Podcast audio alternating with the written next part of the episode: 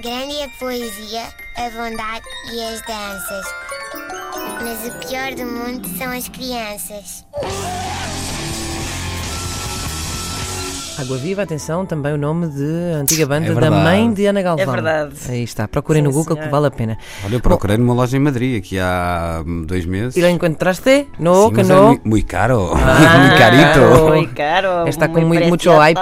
Bom. sí. Ontem, ah, ontem a equipa das manhãs D3 eh, teve um almoço. ah, perdão, foi uma reunião. Bom, ok, pronto, foi uma, foi uma reunião à mesa, não é? Hum, Bela alheira. Sim, senhor.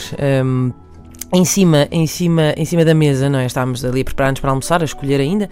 eh, e estava uma bela cestinha com pão e broa e quatro belos e rechonchudos queijos frescos. Eh, e vou agora usar uma palavra que eu não gosto nada. Encetei, encetei um desses eh, gordinhos queijos frescos. Eh, tirei a tampinha plástica, virei o queijo ao contrário, não é? Assim segurando para um pratinho. Eh, peguei numa faca e comecei a cortá-lo às fatias, assim, ao alto, não é? Estão a imaginar? Assim, dar. ao alto. eh, Eu por acaso tenho uma vaga desconfiança. Tudo bem até aqui. Uh, cortei assim em fatias, só que depois cortei essas fatias ao meio e depois voltei a cortar assim perpendicular. E depois cortei essas mesmas fatias mais pequenas em quartos e quando dei por mim aquilo já estava a parecer assim como que um esferovite de queijo fresco. E foi aqui que eu percebi que os filhos nos deixam sequelas cerebrais permanentes. Estão assim como que entranhados no cérebro e condicionam todo o nosso comportamento, mesmo quando não estão ao pé de nós. Porque eu, quando dei por mim, estava a cortar o queijo fresco muito pequenino, Sim, eu cheguei a temer que ela pegasse num garfo e começasse a esmigalhar assim. Como, como se algum desses marmanjos corresse o perigo de se engajar. Mas é que eu nem pensei, reparem, eu comecei ali, fa, fa, fa, fa, fa, fa, parecia.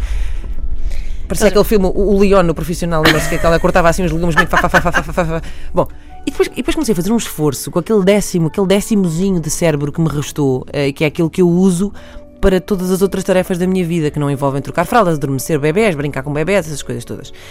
Um, espremi bem esse décimozinho de cérebro e saiu uma gotinha assim de pensamento e eu percebi que já não era a primeira vez que isto acontece. Por exemplo, eu, eu dou por mim. Eu dou por mim parada. Eu- estou sempre a embalar um bebê imaginário. juro, juro que é verdade. Eu acho que quem tem filhos compreende o que eu estou a dizer. E vocês.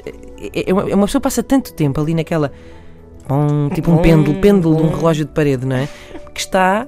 Eu, eu, eu estou parada, mesmo quando não tenho nenhuma criança nos braços, eu estou a abanar-me. Assim. Sempre a abanar-me, assim, ora num pé, ora no outro, ora num pé, ora no outro. E depois lembrei-me de outra coisa que foi. eh, há, uma altura na vida na vida com, com um recém-nascido, não é?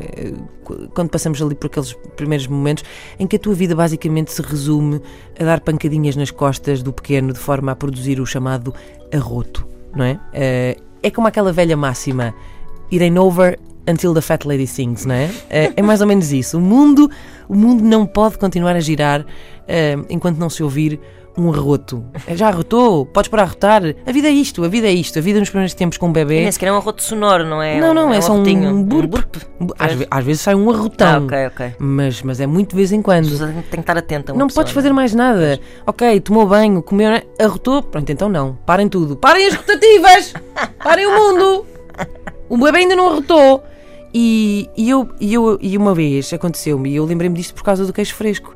E tu não é? Um dia estou muito bem a despedir-me da minha mãe, que estava lá em casa, que me dá assim um abracinho. Não pus a minha mãe a arrotar. Grande é a poesia, a bondade e as danças. Mas o pior do mundo são as crianças.